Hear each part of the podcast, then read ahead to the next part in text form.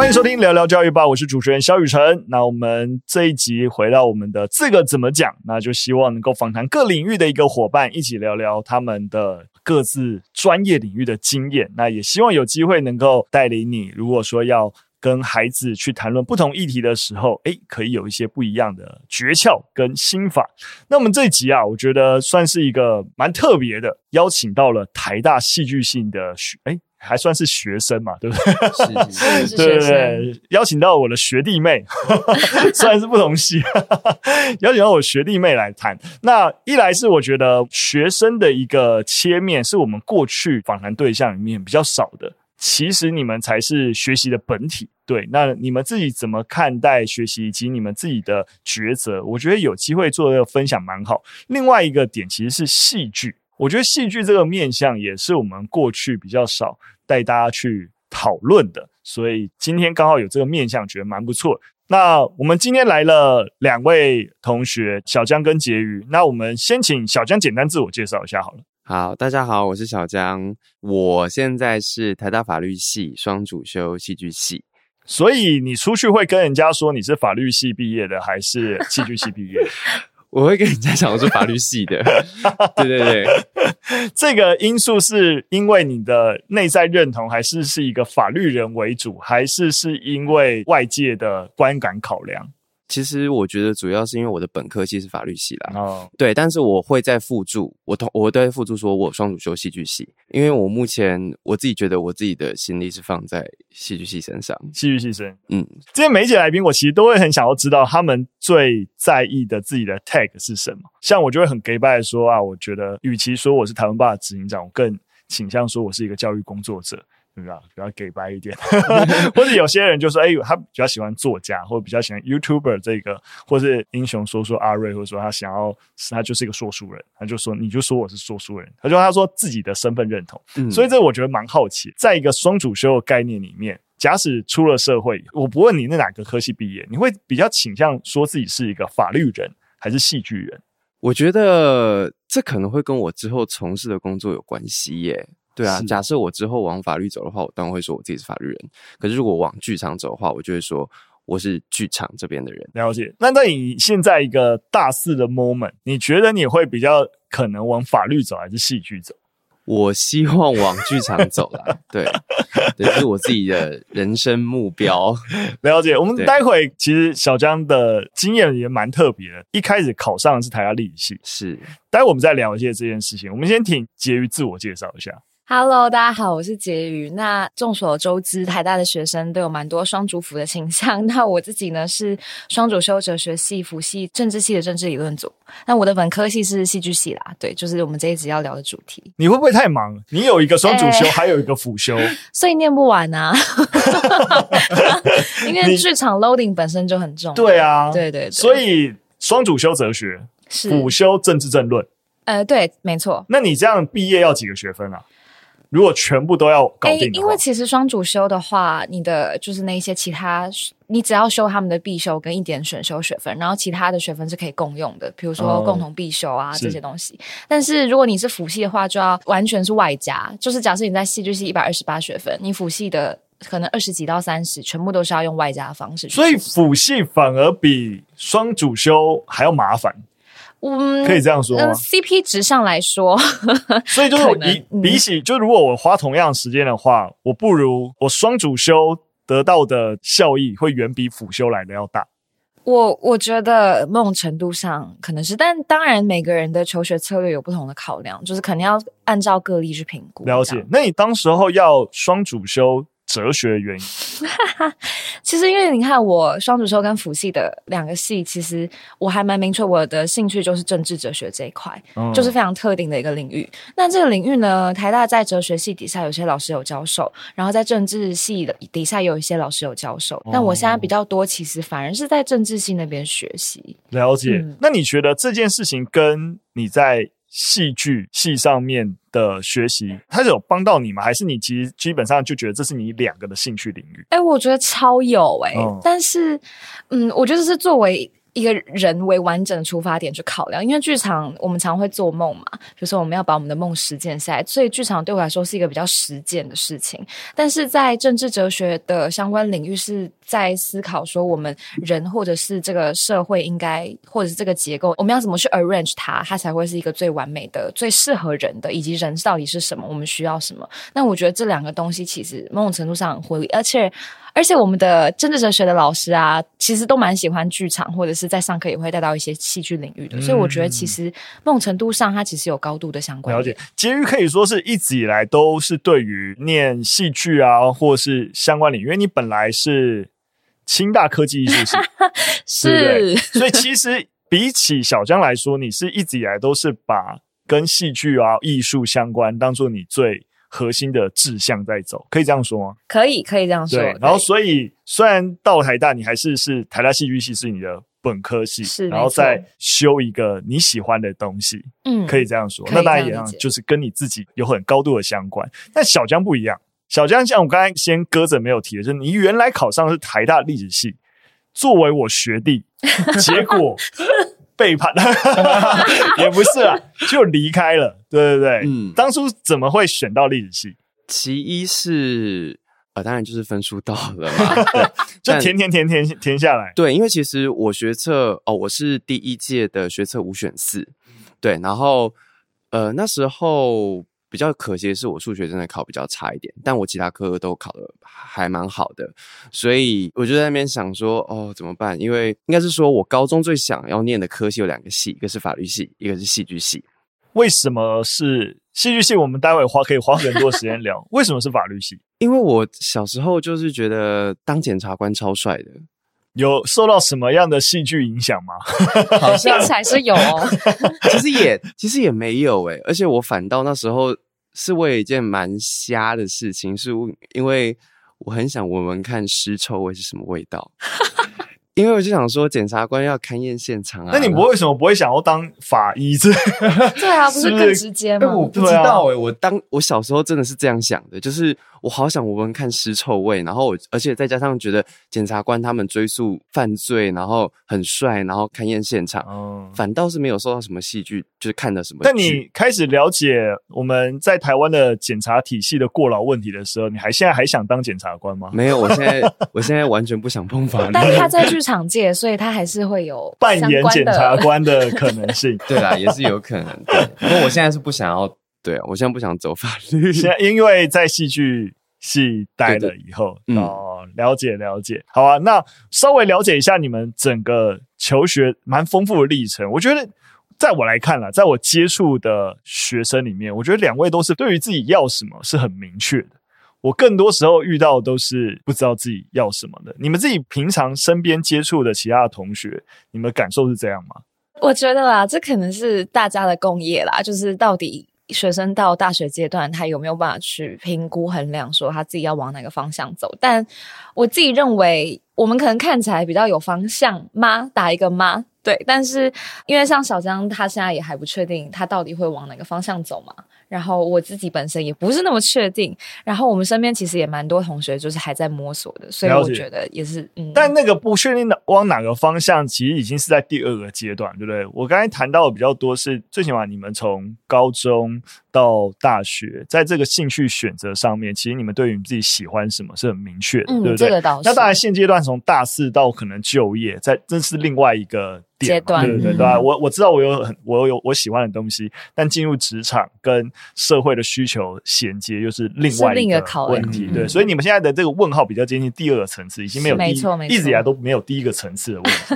可以这样说吗？是这样吗？好像可以，因为我记我觉得我自己就是这样，就是我从高中的时候我就觉得我蛮确定我想念的科技是什么，然后还有我喜欢的东西是什么，所以。我就想要努力往这个方向走。了解，对，我们今天大概蛮大一个重点，当然就是针对戏剧这件事情，因为大家也可以理解，戏剧这件事情在台湾普遍的状态，通常不会一般家长啊或家庭会觉得说这是一个哇未来飞黄腾达的一个充满前景的戏所。对对对对，那所以一定是包含甚至婕妤是很更明确，很早就是一直以来在这一个领域前进。你们自己先从婕妤出发好了，你自己接触到戏剧，乃至于你自己的兴趣。很确定要往这方向走，嗯、是一个怎样的一个机缘？其实超单纯呢，因为真的就是我们家也没有任何接触戏剧的管道或资源，然后一直到我念国中的时候，因为我念了语资班。然后我们老师就会，他会带我们去看展，也会带我们去剧场看戏。然后因为是语资班，他他是教国文的啦，所以他就带我们去看一些京剧啊、戏曲作品啊，就是国光剧团老字号的戏曲团体这样。一开始看了一些传统戏，然后后来看了一一出戏叫《快雪时晴》，它是有点像，有点跨界，用戏曲跨界当代剧场的东西。然后音乐元素上也有传统音乐跟呃当代可能比较西方的乐团合作。然后看完这个之后，我整个就是爱上。上剧场那个 moment 是怎么发生的？就是在当下，我觉得剧场有一个很重要的特点，就是因为你看，像影视，我们录完我们可以卡掉嘛，我们可以重来嘛。但剧场那一场就是那一场，而且他演完就没有了，而且他必须是演员啊、灯光、服装、舞台，所有 cue 所有的东西跟观众同时一起存在在那个现场。嗯，所以我觉得我有被在国家戏剧院坐在那个椅子上，当我十几岁的时候，我有被那个就是。某一种空间现场诉说一件事情的那个力道给震撼到。嗯，嗯，那小江呢？哦，我自己其实我从国中到现在一直都在唱合唱团。嗯，然后我在高中唱合唱团的时候，因为我们老师他刚好想要做音乐剧，所以那时候他就问我说想不想要演，然后我就答应了，然后就演了，我就觉得超赞的啦，就是 应该是就是我就是发现就意外的发现。我还蛮享受在舞台上这种表演表演的方式，对，就不单只是在后面唱歌这样，就是我蛮喜欢就是在里面讲台词，然后有一个对手这样跟我跟我演戏的感觉，所以就那时候才觉得说，哦，我觉得我对戏剧蛮有兴趣的，从那时候开始，然后呢，才慢慢的有去就是会去看戏，然后呢，开始有想要往剧场走的这个某一种想法，这样子。嗯，我觉得小张在我感觉起来还蛮更蛮明确，因为他自己有参演过，所以对于自己要担任演出啊等等，他的他自己有一个参与。但婕妤是看过一一出戏，其实这个算是我通常跟人家提起最原本的发迹，但是对我来说。像刚刚你说，我们很明确知道自己喜欢剧场，这个我是放一点点小小的问号，因为我高中的时候花了，因为家庭反对我去念戏剧，家里原本不不同意，所以我花了很多的时间去厘清我自己到底喜不喜欢剧场，跟如果我喜欢剧场，会是剧场的哪一个面向这件事情，所以我花了蛮多时间在酝酿跟找，还有参加各式各样的工作坊，或者是这里面有一些表演的，也有一些评论的，也有一些前后台的，有一些可能比较。技术类的，大致上都摸过一轮之后，才有比较确切的答案。所以你可以说，要让自己更笃定往这方向前行，你自己做了蛮多的一个功课。是，是我高中花很多时间在想这件事情，跟找到这件事情。那我觉得想要进一步啊，因为说蛮多时候是，当然就跟你们在中学的时候的接触是有关的。当然，我自己。呃，如果毕竟长你们蛮蛮大的，所以 我自己回顾我自己，其实是不太有这些经验，或者说的确，但到了高中也算是一个蛮主要的去接触一些不一样的体验的可能性。就是老师可能还是会放一些比较特别的电影啊等等，会有推荐一些其他的一个资源。那你们自己怎么看待现阶段在教育现场可以让你们感知到这种？剧场啊，或戏剧的一些元素是不是足够的？或是你们自己看待你们自己身边同样的人是怎么样走到今天这一步？我可以分享，因为我们系上其实蛮多大同的学生，大同高中，嗯、然后他们学校以前是有英专班的，但现在好像是最后最后一届了这样子。然后他们的教课方式，他们老师会给他们非常多的，就是任何比如说 MV 呈现啊，或者是剧场的展演啊这种方式去做，然后就是那种非常脑洞大开，就是突发异想。所以我觉得可能也是因为这些原因，我们看得出来蛮多大同学生他们会最后会来台大戏剧系，而且他们都是透过面试的方式进来我们学校的。嗯。我我进一步想要问，就是说，呃，一个是你们自己接触戏剧，或者说不论参与或者是观看，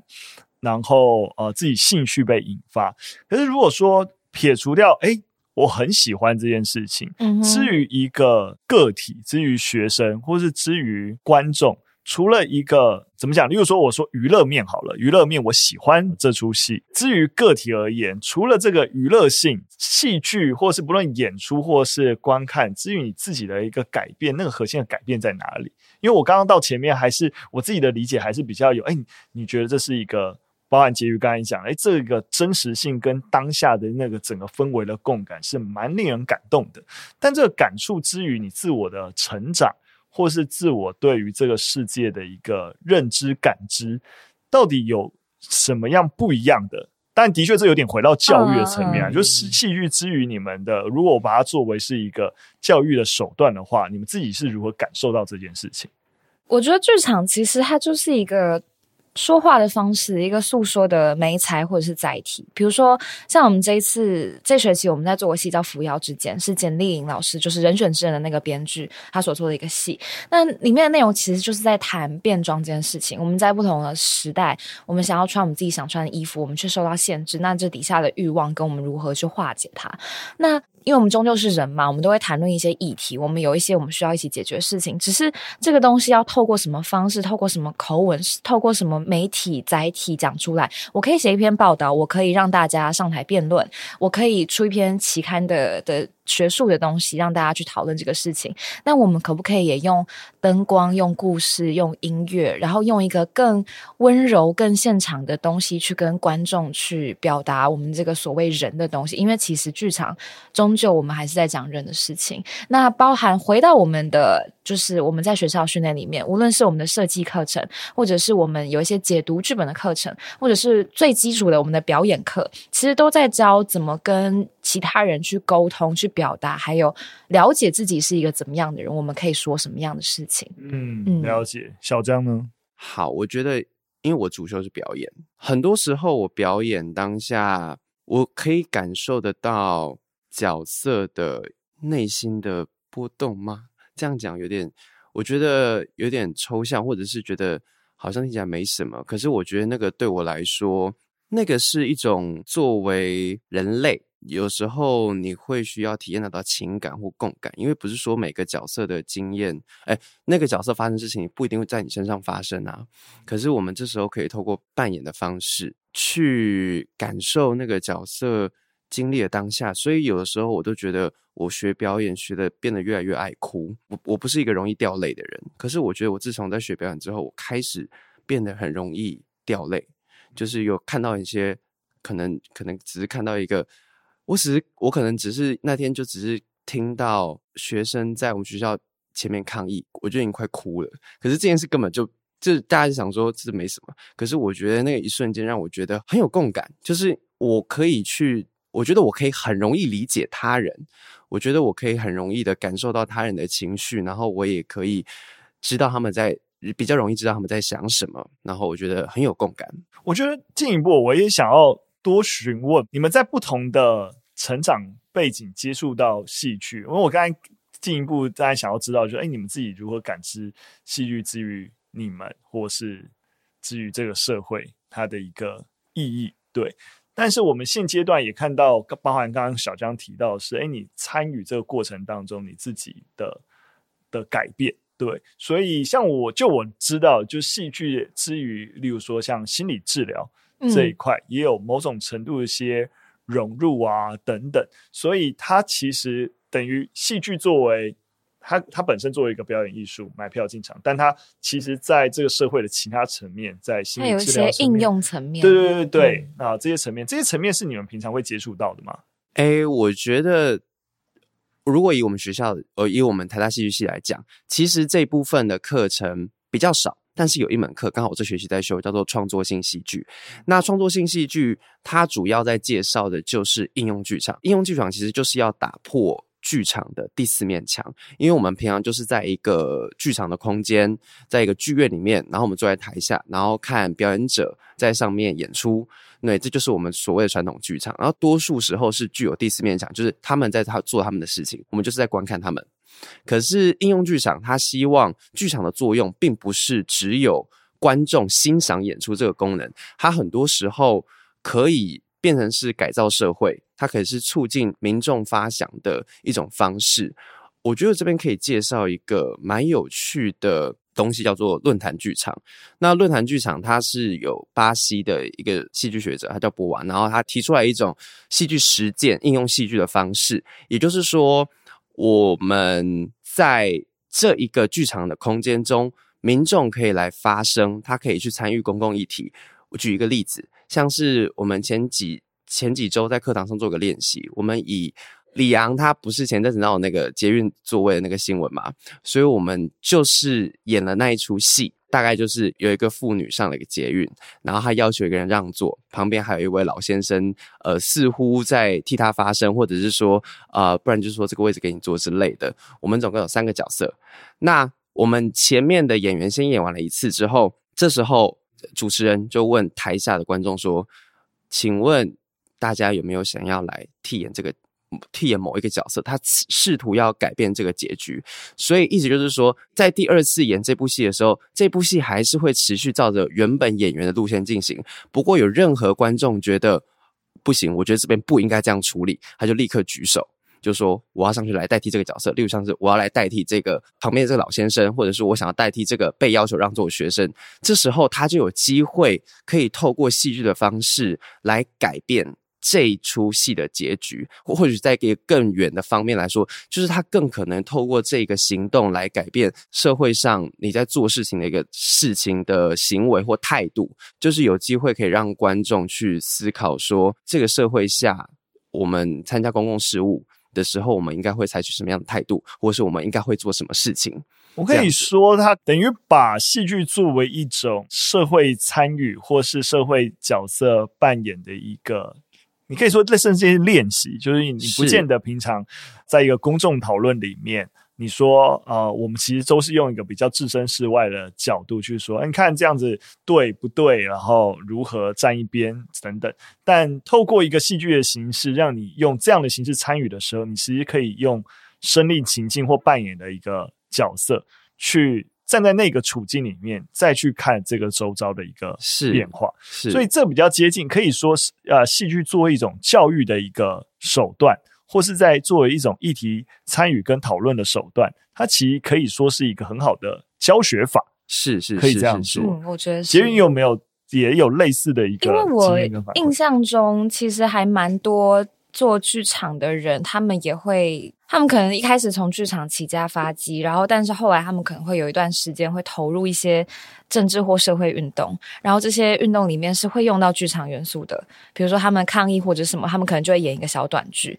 其实蛮多这样的案例，我记得像周逸昌就是一个，他是就是我们前阵子清大的施婉顺老师有帮他出专书的一个就是戏剧家的前辈这样子。了解了解，其实现阶段在学校本来也就有一个表演艺术课，对不对？你说高中的表演艺术课嘛，但是有些学校没有哦，因为它其实是三选一的样子，好像是音乐跟美术跟表演艺术三选一或三选二。了解，所以不一定会有，因为这样讲，在以前在我当学生的时候是没有这个课的，但现阶段有了。诶，你们有在高中的时候上过这个课吗？诶，我高中好像没有表演艺术课，但是国中有哦。但是我的高中表演艺术方面好像可以跟音乐课连结，因为我们那时候音乐课也有叫我们做音乐剧。了解，所以就是这堂课是不是？对，OK，一个老师啦。所以也可以说，其实目前在中学这样子的艺术领域的课程，最起码，例如说在小江这边，就可以感知到，他其实对于你兴趣的选择跟投入这个领域，其实的确也是有扮演到这个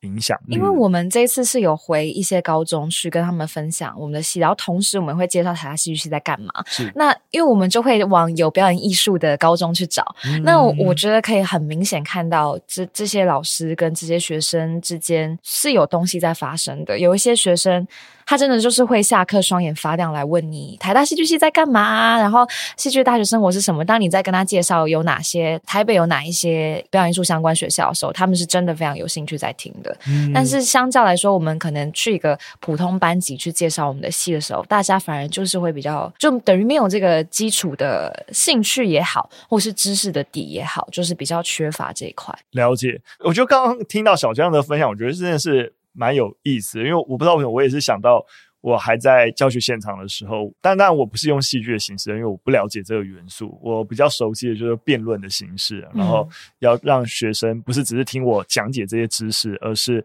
他们能够扮演正反双方的一个立场，然后你要啊，你即使不认同这个，那你还是要担任这个立场的人，然后进行辩论，然后试着做一些类似的换位思考，所以觉得引入表演艺术的成分。包含让在我比较在意的部分，包含让孩子去训练批判思考的能力啊，等等，其实都会有帮助的。那你们自己感知到教育去融入类似的课程的一个可能性，有没有？类似的其他的一些范例，或者诶，你们在自己的课堂上面是不是有类似的一些做法？但我想先说，我觉得其实辩论跟就是去成为扮演另外一个立场的人，这个其实里面就有剧场元素诶。小江觉得呢？是啊，是啊，是啊。所以我刚才举的那个论坛剧场，它就是第一个，他是在扮演嘛。所以它就第一个是融入戏剧元素，那第二个它融入的就是你敢不敢为自己发声，它就是另外一个层次的问题，它就不单只是戏剧上元素。所以我觉得把这东西如果两个结合起来的话，还蛮不错的，就是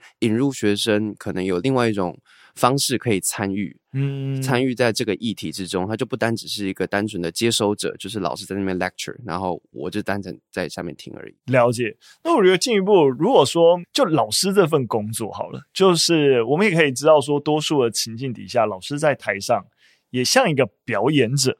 对，或者是说，第一个融入一些戏剧的一些概念啊，或是一些做法。有机会让这个表演工作变得更好吗？或者说，我们不要说老师作为一个表演者，很多时候啊、老师是需要跟同学之间互动，或引导同学，或是抛问等等。有一些类似这样引导做法，其实有机会是你们在戏剧系的训练当中，可以给予现场老师不一样的一些 tips，或是一些哦，原来我其实有机会用一些戏剧的方法，也能够提升我的教学。我自己觉得啦，因为其实我没有当过老师，但是我觉得可以尝试从呃，我想从表演的角度出发，因为我们在学表演的话，就会说我们要去时时刻刻观察对手的反应。那我觉得可能作为一个老师来说，我们就是要去观察学生的反应。可能说我有一个东西，我真的很想要告诉对方知道，可是对方一直不去接受。或者是他用各种方式在拒绝你的时候，这时候我们就会想办法换手段。对，就是在表演上来讲啦，我有一个目标想要达成，可是我的对手一直不理我，那我到底该怎么办？那我就要想尽各种方法，我要换一个手段。我原本可能原本只是牵牵他的手，可是我到时候可能跑去抱他，甚至我最后直接去亲他。之类的，这个就我们在表演上面叫换手段。那如果可能在教育现场来说的话，他可能、嗯、不能这样做，但是听起来有点过分强烈了。我是对，但但可能就是说，当发现这个学生他好像看起来不太对劲的时候，那我们是不是可以换个手段？然后或者是说，可以更关注的在观察学生的一些表情。可是有的时候，我们很常可以从一个挑眉，或者是一个手收起来的动作。或者是一个眼神乱飘，我们大概就可以知道对手他在想什么，那他现在的状态是什么？那如果呃作为一个老师发现学生有这些动作的时候，我们可以推知说这个学生他可能有什么反应，那我们这时候就会想办法说，是不是我们就不要用我们原本的方式，我们这时候去观察对手的反应。然后去做出相应的改变。了解。总结一下啦，就是可能两点，第一个就是当然不是要大家去保学生还是什么，是在讲说，当我们今天有一个很想要表，我们想要传递的内容，但是我们有各种各式各样的方法可以传递。当然不只是我们站在讲台上去说这件事情，除了单纯的诉说之外，我们还有什么样的方式？你有多强烈想要表达欲望，你就可以找到多少种相对应的方式去 deliver 这件事情。然后另外一件事情就是关注对方的反应，就是不然会变成说我今天在台上表演，我就是一个我们的我们会讲自干，就是我们自己在做自己的事情，但是完全不在乎对方有没有接受到。我觉得其实可以归纳成这两点。嗯，我我相信我们没有办法说有什么样的具体的手段说哦，老师这样做就对了。但是的确，我们最起码在观念上面更把老师跟学生的互动想象成一场对手戏。而不是想象成是我在讲，你在听，不是，我们是在对手。虽然说多数时候你的表演是不，学生的表演是不讲话的表演，但你可以想象你是跟他在互动的，是对绝对。所以你需要透过他的眼神、动作等等，其实他没有讲话，你也应该知道你如何调整你现在。讲的一个东西来达成这个对手戏互动的效果，对，而且沉默也是一种非常好用的行动。嗯、对，稍微回到戏剧系本身，因为必须要说，我以前在念台大的时候，我觉得戏剧系是一个很神秘的一个系。怎么说？怎么说？早上经常都要排练啊，干嘛啊之类。就是说，比起哇，因为因为我们在文学院，文学院多数的一个系统还是比较安静的，对不对？反正就是上课嘛，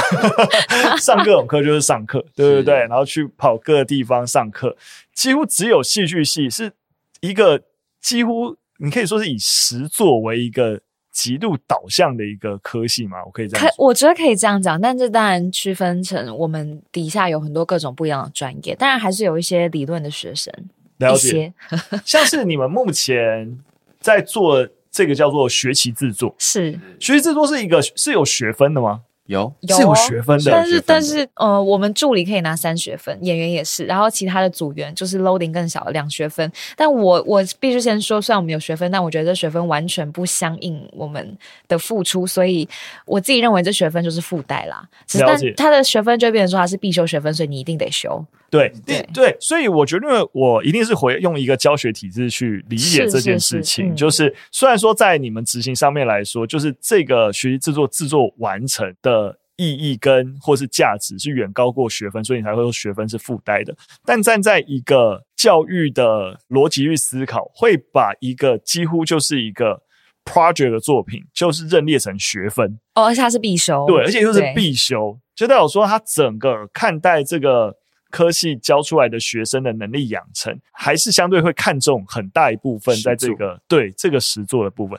但也可以理解，你戏剧你怎么可以不实作？对我而言，我去理解所有的学科的学习逻辑，应该都如此。就是因为重点都不是这个知识传递你记得，而是这些知识能够被应用、被使用。是对，所以我一直觉得，我对于越能够游泳池做，或是让学生制作，你说专题，或是。一个成果的方式来去证明这个学习的成效，我觉得才是一个正确或者是怎么样，或者一个相对好的一个部分。所以我想要多问的，当然就会是说，在在这个过程当中，比如说你们就去制作，还是说在这个专题会让你们，甚至这个制作是要卖票的，对不对？是没错。那他们会给予怎么样子的？作为一个教学者啦，我就说你们系上的老师通常会怎么引导，或者是？怎么样提供支持，最终能够让你完成这个学习制作？我觉得这就是要回到我们整个四年的学学制的设置。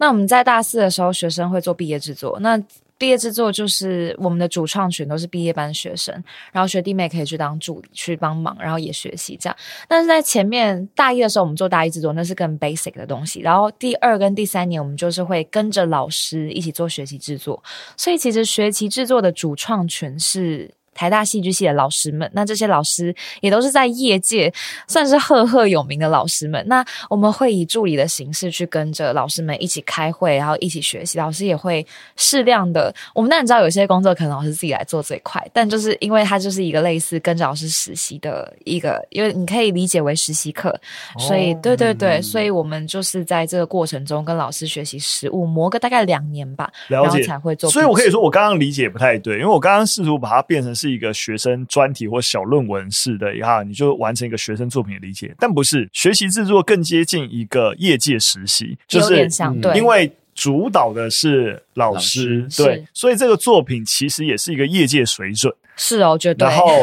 然后只是学生有机会去参与一个业界水准的一个作品的整个整个流程，所以它更接近实习。是，但是在毕业制作的话就不是，因为毕业制作的所有主创者就会变成是学生，只是他只是学生会有指导老师。但我觉得就是学生跟专业剧场这块老师之间的消长，就是哪一个地方到底比较重？其实这也是我们系内很长久也在讨论问题。嗯、但是学期制作老师们。除了要考量这是我的作品之外，它更多需要考量是这是一个学期制作，所以学生要在这个教育现场里面学到，什么带走什么，这也是我的责任。嗯，对，了解。所以你们这个这一次的学习制作，你们自己参与到现在，你们自己的有什么感想？就是这个实习的过程是一个让你们真的觉得哎。诶学到蛮多东西，我学到超多的，因为 不要上节目才这样说。他刚刚有点小声，应该是说是我觉得是真的啦，因为这个导演是剧场界非常有名的导演，然后他在我们学校也任教一段时间，然后我之前都没有上过他的表演课，觉得进了他的排练场或者是上他的课，我都觉得对我来说是很多是不一样的体验，或者是说我在对我表演上有蛮大的。启发，尤其是因为刚好我要饰演的这个角色，他戏份比较吃重，然后他他所需要的情感是很多元，他几乎我认为他是具有双面性格的一个角色这样子。嗯、那我我在成为这个角色的时候，我觉得就是让我真的得到了非常多的东西，就是在以前我在表演课上或者之前的小演出中是得不到的，尤其是这个老师他用。他的表演方式在训练我的时候，我就觉得真的是收获良多。虽然压力真的非常大，但是。我觉得真的是很收收获很多东西，因为小江是呃演员，所以我想这也是一般人比较好去理解，因为你看了所有东西，大家知道哦演员在干嘛，嗯，可以比较好理解。那婕妤啊担任的是 执行制作的一个角色，呃，我是执行制作助理，我们的执行制作本人是我们的表演老师姚坤娟老师，是一个剧场界有名的女演员。嗯、那我觉得跟你刚刚讲那个逻辑比较不一样，因为你讲的那种专题逻辑上是我学到一些东西，我可以用一个成果来证明。我学到的东西，但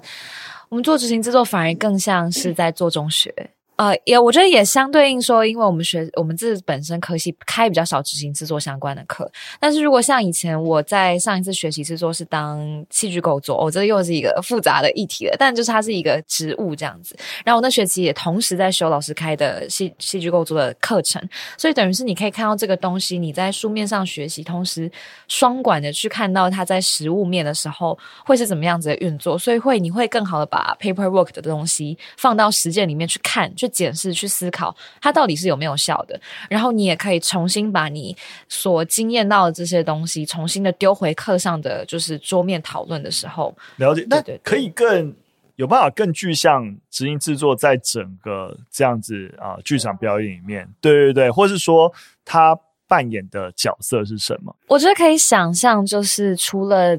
表表导演。然后还有舞台监督，舞台监督就是负责 call cue，然后画剧场时程的人，然后跟设计技术面、服装、灯光、舞台、音乐等等的设计面以外的东西，通通都是执行制作，包含像是行销、宣传、卖票，或者是大家的便当，或者是如果你要用火，你可能就要申请明火，或者是有一些你要跟馆方交涉，或者是你要卖东西，或者是前台这种，呃，可以想成是比较行政类的事情啊。天哪，这么直接，就很像电影的制片组。哎、欸，对，有有像，有像，了解了解。但是连行销你们都要负责。是啊，我我因为讲一个，就是我们这一次是台大戏剧系第一次演出拉到两周，嗯、但因为教育剧场嘛，所以让学生有更多的机会可以演出。你看，像演员小张，你你演七场跟你演四场，哪一个练习比较多？但是七场，但就是累到不行。但就是那就是我们就会有七场的票要卖，但是你可以想见，我们都是一些没有卖票经验的人，我们突然就有一两千张要票要卖，这是一个非常，所以我会说做中学就是因为这样子。了解，那在整个。多贤，目前的历程，你觉得最大的收获会是什么？我觉得最大的收获真的就是沟通诶、欸。你说各种，呃，就刚才讲灯光音效各式各式人之间的来回沟通，呃，也。是，而且因为我们是学校，而且是剧场，剧场就是一个分部门，然后又可能因为我们又有老师跟学生，所以又有上下层，所以它就是一个非常我们整个剧组大概有五六十个人吧。嗯，对对对，所以就是你要怎么让？我觉得执行制作存在有一个很大意义，是你要让大家都尽量的，因为剧场蛮高压的，所以让大家都。在这个前提之下，还可以舒服快乐。比如说这一餐，他看到他就开心，他觉得他被温暖了。有没有一个例子可以让我更好的感知你说的这个沟通能力的提升？例如说，你可能之前沟通都觉得，哎，这样讲就好，最后后来被点到，觉得哦，原来应该改成这样讲话，不一定是讲话，或者是因为沟通有很多策略，或者这样来执行这个沟通。因为我是执行制作的人，然后但我们这里同时还有人负责票务，但我同时我们组的窗口，然后又有舞间，然后又有我们这一组的指导老师，又有导演本人。这件事情是这样子哦，因为我我们的位置都开设好了嘛，也都贩售了，然后结果导演因为一些可能就是设计上的考量，他想要把某些位置 block 下来，然后呢，呃，这个消息就透过老师传给舞台监督，舞台专监督传给我，然后我就传给我们组内。但同时呢，就是导演他跟我们的老师、执行制作指导老师，还有我们的助教，还有飘本人，就私底下也有也有在厘清，还有剧场馆方同时在厘清到底是发生什么事情，是呃场馆设备有问题吗？还是还是设计上有问题？所以同时间我们就有非常多个人参战这个话题，然后我我就会有点就是不知道要怎么。因为人家问我了嘛，我可能还是要给人家一个答复，但到最后我发现，其实就是减少这个复杂性，我可能就是牵线，让他们需要沟通的人彼此去沟通，然后尽量让他们的那个线少一点，不要这么复杂，才是 最直接而且最快的方式。所以很多时候也可以这样说，很多时候的沟通就是不要由你来沟通，就是一个最好的沟通。我觉得反而不是 不要由我来沟通，是要帮他们找到对的人沟通。是啊，是啊，我理解，我理解，就是很多时候我们都觉得啊，既然叫沟通，就是那我就是要尽可能的传递清楚我的意思之类的。但不管你会发现，在很多的当沟通节点太过复杂的时候，你作为其中一个节点，与其由你来转达这个资讯，不如让节点。畅达，对对对对，不如我们晋升这样子。对，也就是说，我从单一的沟通，我跟你在沟通的这件事情，去更再上一个层次去看每一个沟通节点，再把这件事情处理好，怎样是更顺畅的？更多时候的可以更往上一个层看这件事情。对，完全就是这样子。了解，了解，了解。最后，当然还是想要把它收回来，回到这个。戏剧的核心，我自己以前念历史系的时候，也都很有感觉。就大概从大概大一到大三，以前还不会想太多历史本质的问题，但就是开始念这个科系，然后又在刚进去的时候，更多时候从历史学导论，一直在探究学历史到底要干嘛，历史资源、嗯、人类社会的意义、嗯、真实这样的的意义是如何等等。以前我想在中学以前感受戏剧。跟真的开始把它当做是你真的生活的很重要的一部分，那那个感觉在反省戏剧，我想是不一样。所以我自己是蛮想要听听你们自己，如果用一句话，whatever 都可以啦。你们自己如何去思考戏剧的核心到底是什么？我觉得戏剧的核心，我觉得很多时候是审视自己的内心。对我来说，以一个表演者来说，我们在做表演的时候。当然不能就是一直模仿嘛。当然，我们可我们可以透过观察去得知说，可能这时候人会有什么样的反应，那我们就会在表演上会做出相对应的反应。可是，其实你不能一直模仿啊，因为你模仿就是在演某一种状态，或者是你尝试要假装你是在怎样的情绪之中。所以，有的时候我觉得我们戏剧要求是要做最真实的反应，你不是要去假装某一个。某一个行为，就是说，假设我现在感到很惊恐，我不能这样，很惊恐。对，这个就我们就是说，这个太演了。对，那你真的惊恐，你要感受到你内心的恐惧，然后是不是有某一个东西在吞噬你的心？就是可能有没有感受到一团黑色的云雾在你头上环绕啊，什么之类的？那这时候。你去感，他其实就是我觉得在透过表演上，还可以去很审视你自己的内心，你到底有没有感受到当下的情绪？然后我这时候我的心情到底是什么？我作为这个角色，我在当下这个状态，我能感觉到什么？那我觉得所有的人类的反应都是一样的，其实没有所谓说这个人他会有什么样的反应，那这个人就不会有。我觉得只是方式的不同，其实两个人都会感到恐惧啊，只不过这个人感受到恐惧的方式是会缩在那边，这个人感受到恐惧的方式是他会假装强装镇定，但不要忘记他们两个都还是感受到恐惧。所以我觉得作为一种人类普通的反应，我觉得它就是一种真的可以感知到你自己内心在想什么的一个过程，就是。表演对我来说是这样子，那戏剧那放到到戏剧其实也是啊，就是无论是在表演或者你在观赏这一出演出的时候，其实应该也很多时候是感受到自己内心在想什么。当你看到这个主角可能很凄惨，可能他看起来很成功的时候，其实内心都是会有一些反应的。所以我觉得对我来说，它是一种审视自己的内心的某一种过程，这样子。了解。我觉得小张听起来是非常表演者的一个一个思维，对对对。我其实我先说，我非常喜欢这个问题，就是戏剧的核心，戏剧到底是什么？因为我我也感觉这个问题还蛮久的。嗯，我觉得其实到截至目前为止，去戏剧对我来说最重要的那个核心就是在场性，就是我们都在，我们都在这个空间里面，然后。在这个空间里面，我们去诉说一件事情，那背后的冲动也好，渴望也好，还有要怎么说出来，也就是我们如何做戏，我们如何表演，我们如何用灯光等等这些东西。我我觉得背后的这个，我们是人，我们都在。然后我们再说说一件我们心里有欲望想要谈论的事情，我觉得这个东西是我截至目前为止抓到对我来说最重要的事情。嗯嗯，我想我们不论谈那么多戏剧，至于听众朋友最理想的做法，真的就是如果从来没有接触过，就去看一部。是，那我想刚好你们的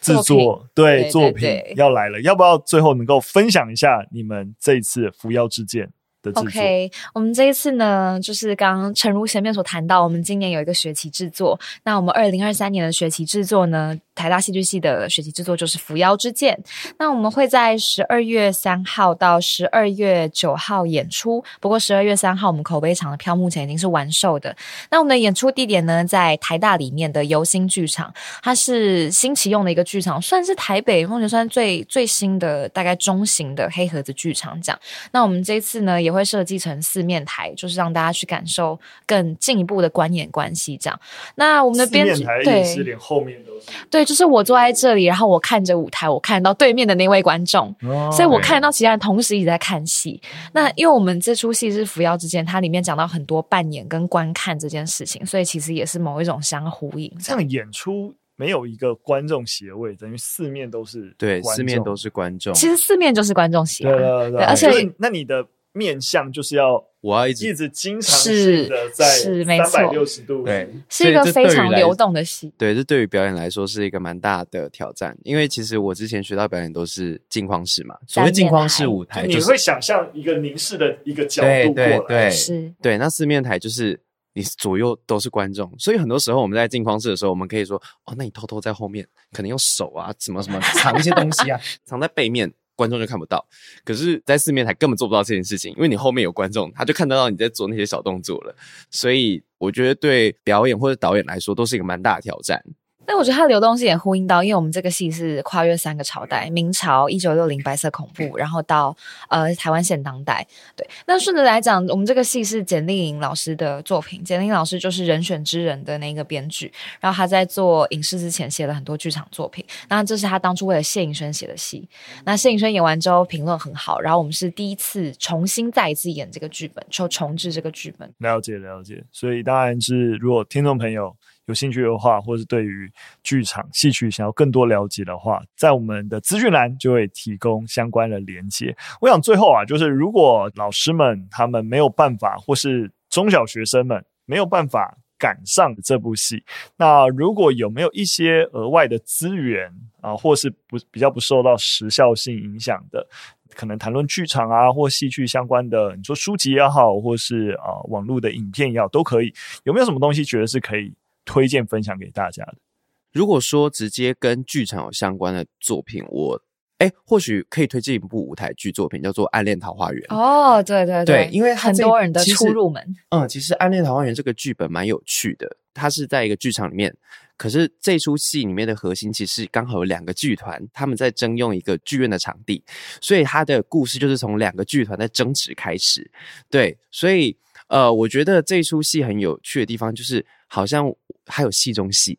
这个戏里面，它另外又有一出戏这样子。那我觉得在观赏这部作品的时候，除了可以观赏到那部戏之外，还有剧团里面发生的事情，所以它就是一个很现实的一个剧场状况。我记得网络上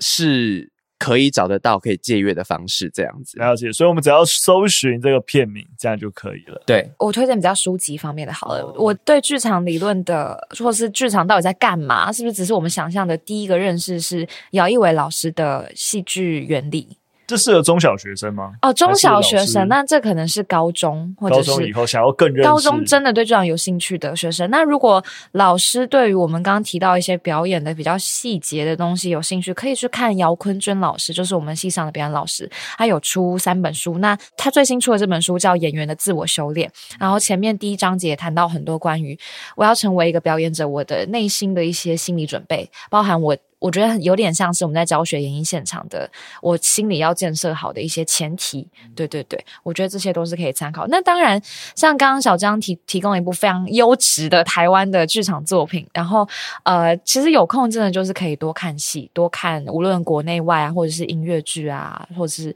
现场有演戏的这些都可以。对对，其实我觉得每部戏，尤其是台湾出品的戏剧，我觉得呃，大家真的可以好好多多支持，因为台湾的艺文活动。呃，确实不像国外这么兴盛，所以我觉得有支持，就对对于剧场人或者是说艺术工作者来说，都是很棒的鼓励。嗯，就大家会更努力想要创作这样子。了解，了解。好了，今天非常感谢啊，就是小江跟婕妤，啊来到节目跟我们分享，尤其是从用一个学生的一个视角，然后看待他们自己到今天的一个职业选择，以及他们投入戏剧，然后乃至于现在。大规模的一个参与，类似实习的一个制作，那也希望大家能够多多支持。那如果大家对于今天的节目，或是对于两位同学的职涯选择有任何问题，都可以留言告诉我们。那我们就下集再见，拜拜，拜拜。